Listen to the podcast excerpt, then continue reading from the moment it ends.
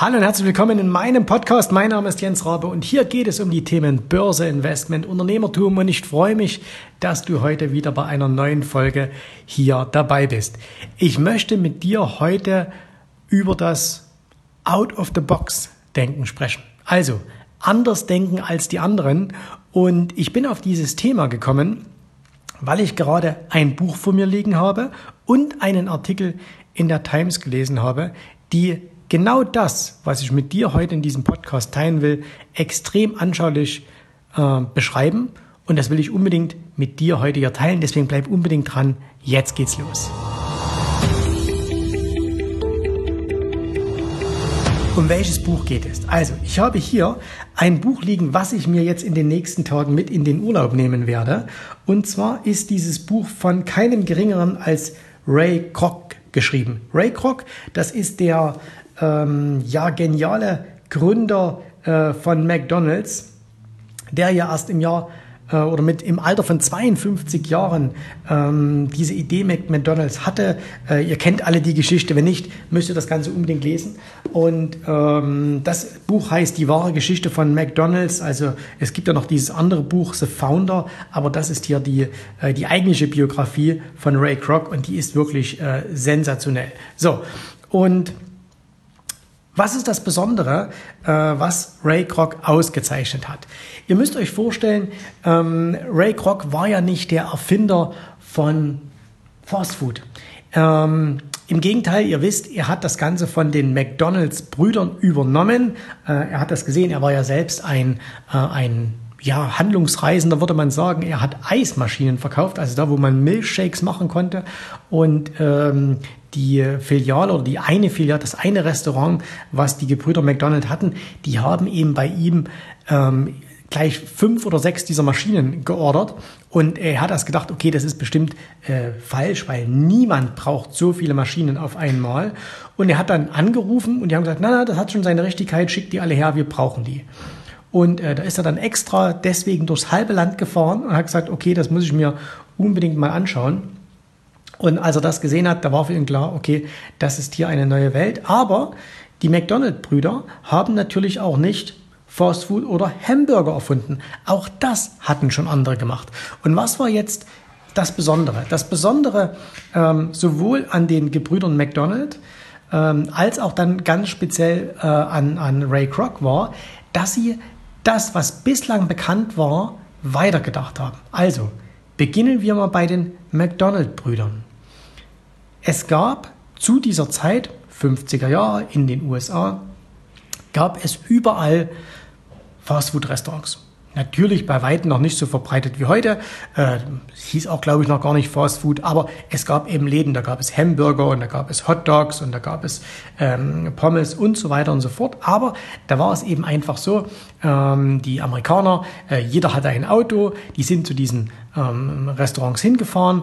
Und dann kamen, wie man das manchmal aus alten Filmen kennt, dann kam eben äh, die, die, das Personal, äh, die, die Mädels, die da serviert haben, äh, teilweise auch auf Rollschuhen. Und die sind dann zu den zu den Autos hingefahren und gesagt, okay, was darf sein? Und du hast deine Bestellung abgegeben. Dann sind die wieder zurückgelaufen oder zurückgefahren, haben die Bestellung äh, in die Küche gegeben, ähm, haben dann ein bisschen gewartet, bis es kam. Dann haben sie das Ganze auf ein Tablett genommen, haben es dann an das Auto gebracht und dann hat man eben im Auto gegessen. Ja, unsere amerikanischen Freunde waren eben immer schon ein wenig anders wie wir. So. Und es gab wie man das heute auch noch aus manchen ähm, asiatischen Restaurants kennt hier in, in, in Deutschland, äh, eine riesige Auswahl an Essen in diesen, äh, in diesen Restaurants. Also es gab eben Hamburger, es gab Hot Dogs, es gab äh, Steak, es gab Sandwiches und so weiter und so fort. Und jetzt kamen die McDonald-Brüder und haben gesagt, okay, wie können wir anders denken? Wie können wir erfolgreich werden? Nur indem wir etwas anders machen als die anderen. Und was haben sie gemacht? Sie haben zum einen ihr gesamtes Angebot extrem zusammengeschnitten. Gestrichen. Nicht geschnitten, sondern gestrichen. Also bei denen gab es dann plötzlich gar nicht mehr so viel. Bei denen gab es nämlich dann plötzlich zwei, drei verschiedene Hamburger. Bei denen gab es Pommes frites. Bei denen gab es Coke. Bei denen gab es Milchshakes. Und das war's. Das heißt, wo die anderen viel, viel mehr im Angebot hatten, haben die ein extrem reduziertes Angebot gehabt, aber Dafür haben sie es wahnsinnig schnell produziert. Warum? Weil sie, wie das damals schon äh, John Ford, der ja die Automobilindustrie revolutioniert hat, weil sie quasi auch Produktionsstätten in ihrem Restaurant aufgebaut haben. Das heißt, ein Mitarbeiter war nur noch für einen Arbeitsschritt zuständig und das ging natürlich dann viel, viel schneller. Und damit war es bei ihnen wirklich zum allerersten Mal Fast Food. Das heißt also, die Leute mussten nicht mehr so lange warten und das war natürlich sensationell. So, zweiter Punkt war, sie haben gesagt, nein, wir schaffen das den äh, unseren Kunden nicht mehr ans Auto hin, weil das dauert viel zu lang. Sie sollen sich einfach hier anstellen und in dem Moment, wo sie es sagen, was sie wollen, bekommen sie schon ein paar Sekunden später ihr Essen. Ich glaube, es waren auch die ersten, die das in Papier eingepackt haben, also die Hamburger verpackt haben, nicht auf Tellern herausgegeben haben. Und das, das war halt äh, was ganz, ganz Neues. Es war ganz anders als alle anderen. Und äh, als Ray Kroc das dann gesehen hat, war er eben wahnsinnig begeistert und er hat gesagt, da möchte er unbedingt ein Teil davon werden. Aber, jetzt kommt wieder ein großes Aber, Ray Kroc hat das Ganze auch nochmal weitergedacht, denn er hat gesagt, okay, Restaurant-Business ist ja das eine, aber wie nachhaltig ist denn das Ganze? Ähm, wie kann ich denn dann noch für mich als Unternehmer etwas darauf setzen? Also hat er dann noch dieses, dieses ganze Fast-Food-Business, dieses Restaurant-Business, hat er dann noch mit dem Immobilien-Business verknüpft, indem er nämlich gesagt hat, wir als McDonald's Corporation, wir bauen die Restaurants, vermieten sie an Franchise-Nehmer, sorgen dafür, dass die gute Umsätze machen, aber wir eben die Mieten bekommen. Und äh, das hat McDonald's in eine ganz, ganz andere Kategorie ähm, katapultiert. Und äh, ich muss immer, ich, ich bin seit vielen, vielen Jahren McDonald's-Aktionär. Äh, McDonald's ja auch gerade äh, hier, als ich den Podcast aufnehme, auf neuem Allzeithoch. Und ich muss immer ein wenig schmunzeln, wenn gesagt wird, jetzt kommen ja andere Anbieter an den Markt.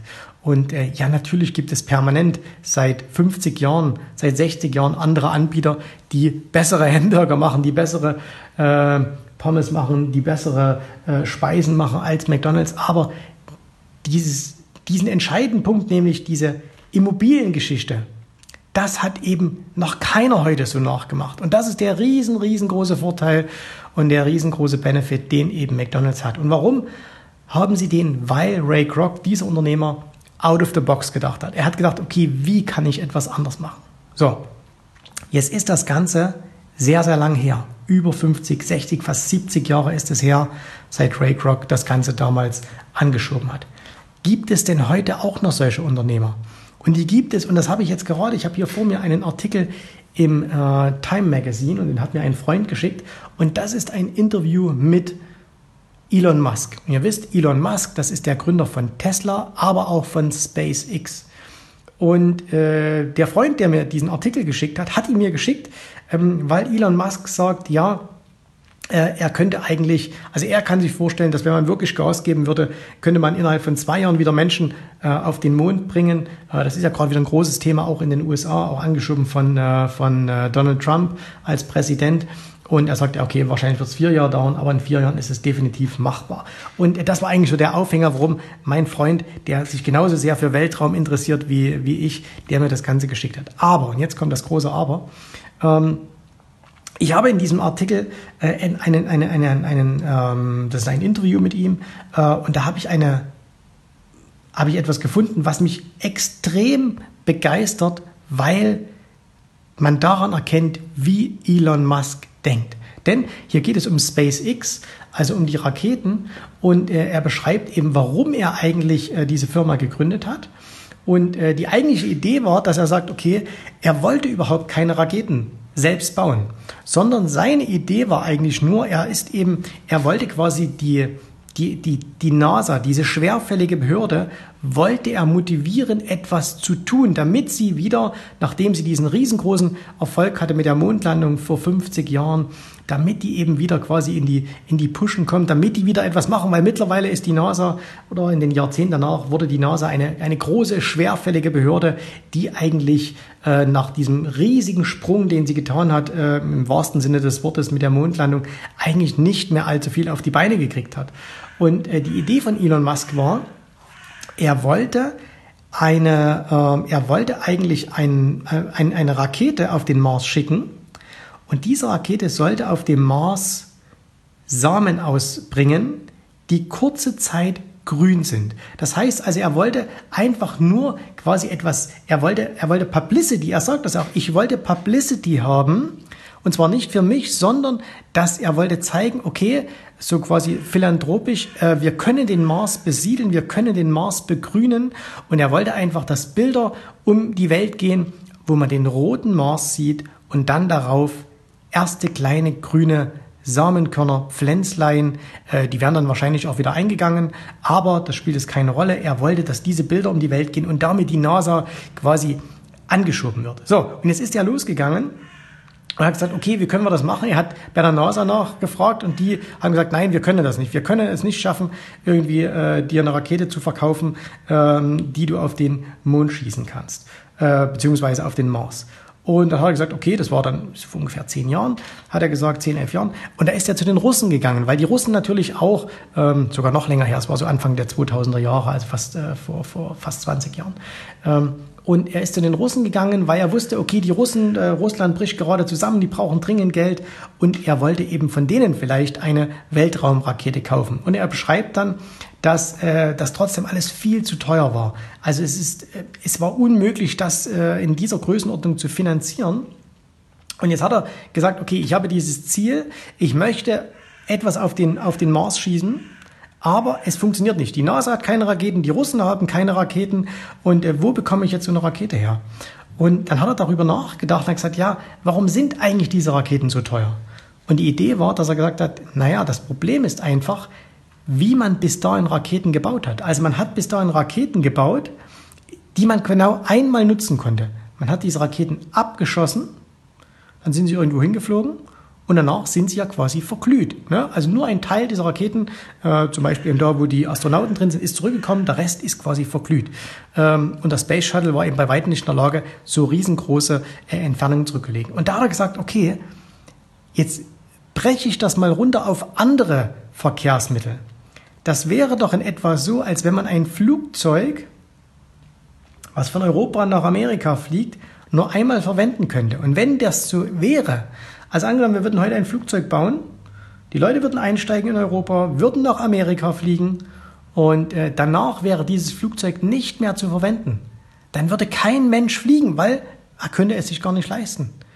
Oder ein Pkw, du fährst von, er beschreibt das so schön, du fährst quasi von, von New York nach LA äh, mit einem Pkw und ähm, danach wäre dieser Pkw, wenn er wie eine Rakete gedacht wäre, nicht mehr verwendbar. Du müsstest quasi ein neues, einen, ein neues Auto kaufen, um wieder zurückzukommen. So, und dann gesagt, okay, deswegen ist also sind Raketen zu teuer, weil wir sie nur einmal verwenden. Und da hat er angefangen zu denken hat gesagt, okay, out of the box.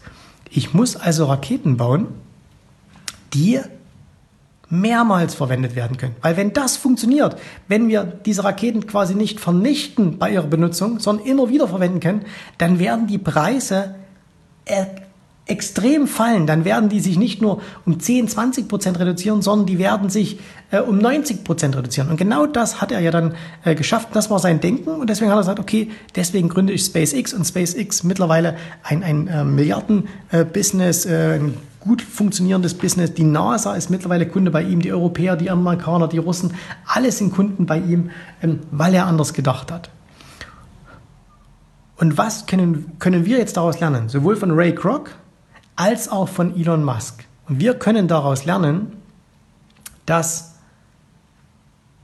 wenn man etwas Besonderes im Leben erreichen möchte, es sich lohnt, auch mal anders zu denken. Das heißt also, natürlich kann ich immer versuchen, in Konkurrenz zu den bestehenden Dingen zu treten. Ja? Also Ray Kroc hätte sagen können, okay, wir treten in Konkurrenz zu allen anderen Fastfood-Restaurants. Und wahrscheinlich hätte das auch funktioniert, er hätte auch Geld verdient, McDonald's wäre auch gewachsen, aber McDonald's wäre niemals so groß geworden, wie sie es jetzt geschafft haben. Elon Musk hätte auch sagen können, ich baue einfach eine Rakete, die nach denselben Prinzipien funktioniert, wie die Raketen, die die Russen bauen, wie die Raketen, die die NASA bislang gebaut hat. Und wahrscheinlich wäre es ihm auch gelungen, bessere und günstigere Raketen zu bauen als die quasi staatlichen Organisationen. Ganz einfach, weil er als Unternehmer natürlich aufs Geld schaut. Aber hätte er es jemals geschafft, diesen Erfolg mit SpaceX zu haben, wenn er nicht so gedacht hätte? Wahrscheinlich nicht. So, und weil er aber out of the box gedacht hat, weil er gesagt, ich muss alles neu denken, hat es ihn dazu gebracht, dieses SpaceX ganz anders zu denken. Hat es Ray Kroc dazu gebracht, McDonald's ganz anders zu denken. Und das ist das, was wir aus solchen Geschichten, und ja, wir lernen nun mal gerne aus Geschichten äh, und, und solche, solche Geschichten inspirieren uns, was wir davon lernen können. Und egal, ob wir jetzt Unternehmer sind, egal, ob wir Anleger sind, Investoren, wir müssen immer versuchen, anders zu denken. Wir müssen out of the box denken. Also wenn du jetzt, jetzt kommen wir mal zum Thema Börse, wenn du jetzt ein Anleger bist und du hast dich für eine ganz simple Sache entschieden, beispielsweise, dass du sagst, ich möchte, weil ich mich gar nicht so sehr mit dem Thema Börse beschäftigen will, ich will nicht in einzelne Unternehmen hineingehen, ich möchte keine Bilanzen lesen, ich möchte dieses, dieses ganze Finanzding gar nicht jeden Tag verfolgen, sondern ich möchte einfach nur, ähm, ich möchte einfach nur ähm, mein Geld an der Börse anlegen. Und du hast gesagt, okay, ich mache einen Sparplan auf einen ETF. Also eine ganz simple, einfache Sache. So. Und jetzt gehen die meisten her und sagen, okay, wie kann ich es besser machen als die anderen? Und dann wird überlegt, hm, könnte ich jetzt zu dem Broker gehen? Habe ich vielleicht eine bessere, habe ich vielleicht eine bessere ähm, Zusammensetzung meines Portfolios als ein anderer? Kann ich vielleicht ein jährliches Rebalancing machen? Kann ich das Ganze vielleicht in eine GmbH stecken, um ein paar Steuern zu sparen und so weiter und so fort? Und das sind alles richtige und gute Entscheidungen und damit wirst du auch Erfolg haben. Aber du wirst keinen überragenden Erfolg haben, weil du inside the box denkst. Du denkst wie alle anderen. Die Ideen, die Gedanken, die du dir jetzt gerade machst, die haben sich schon tausend Leute vor dir auch gemacht. Das heißt, das ist nichts Besonderes. Du musst mal anders denken. Und ich habe es kürzlich auch mal in einem Video auf YouTube gesagt. Wenn du zum Beispiel mal darüber nachdenken würdest, wie könnte es mir denn gelingen, 1000, 2000, 5000, 10.000 Euro im Monat zu sparen? Das geht nicht mit dem normalen Denken. Ne? Das geht nicht, wenn du sagst, bei dem Broker spare ich 1,50 Euro und wenn ich jedes Jahr ein Rebalancing mache wegen meiner Steuer, ist das eine tolle Sache. Na? Nee, das funktioniert so nicht. Du musst anders denken. Und wenn du jetzt das noch nicht hast, dann kannst du von mir keine Bauanleitung bekommen, wie du das machen kannst. Aber du musst anfangen, dir andere Fragen zu stellen. Du musst anfangen, versuchen, okay, was denken alle? Und jetzt versuche ich mal das Thema anders anzugehen. Wie Ray Kroc gedacht hat, wie können wir McDonald's schneller wachsen lassen? Aha, indem wir ins Immobilienbusiness einsteigen, indem wir Franchise-Unternehmen gründen und so weiter und so fort. Wie Elon Musk gedacht hat, wie können wir das Fliegen mit Raketen deutlich, deutlich, deutlich im Preis reduzieren, nur indem wir eben die Wiederverwendbarkeit der Raketen sicherstellen. Und genauso musst du auch denken. Du musst auf dein spezifisches Problem, sei es jetzt als Unternehmer, sei es jetzt als Börsianer, wenn dein spezifisches Problem eben ist, ich habe zu wenig Geld, um monatlich 1000, 2000, 5000, 10.000 Euro zu sparen, dann musst du überlegen, wie kann ich mehr sparen? Und jetzt nicht zu versuchen, deine 500 Euro im Monat, deine 300 Euro im Monat zu optimieren. Das ist schön und das ist gut, aber es bringt dir einfach nichts. Du musst anders denken. Und wie du anders denken kannst, wie du so ein Mindset bekommst. Weil mir, vielleicht ganz kurz noch an der Stelle, für mich war das früher auch unvorstellbar. Auch ich habe diese 100, 200 Euro Sparpläne im Monat gehabt und habe dann so gesagt, ja, das ist schon toll und du musst sparen, du musst dranbleiben, 10% im Monat sparen, dann wirst du reich und dann rechnest du das irgendwann mal nach und denkst so, nee, verdammt, da wird keiner reich damit. Das, das, das, da schaffst du nicht mal eine Million, wenn du 30 Jahre sparst. Ne? Wie kann ich es also machen? Wie wird das mehr?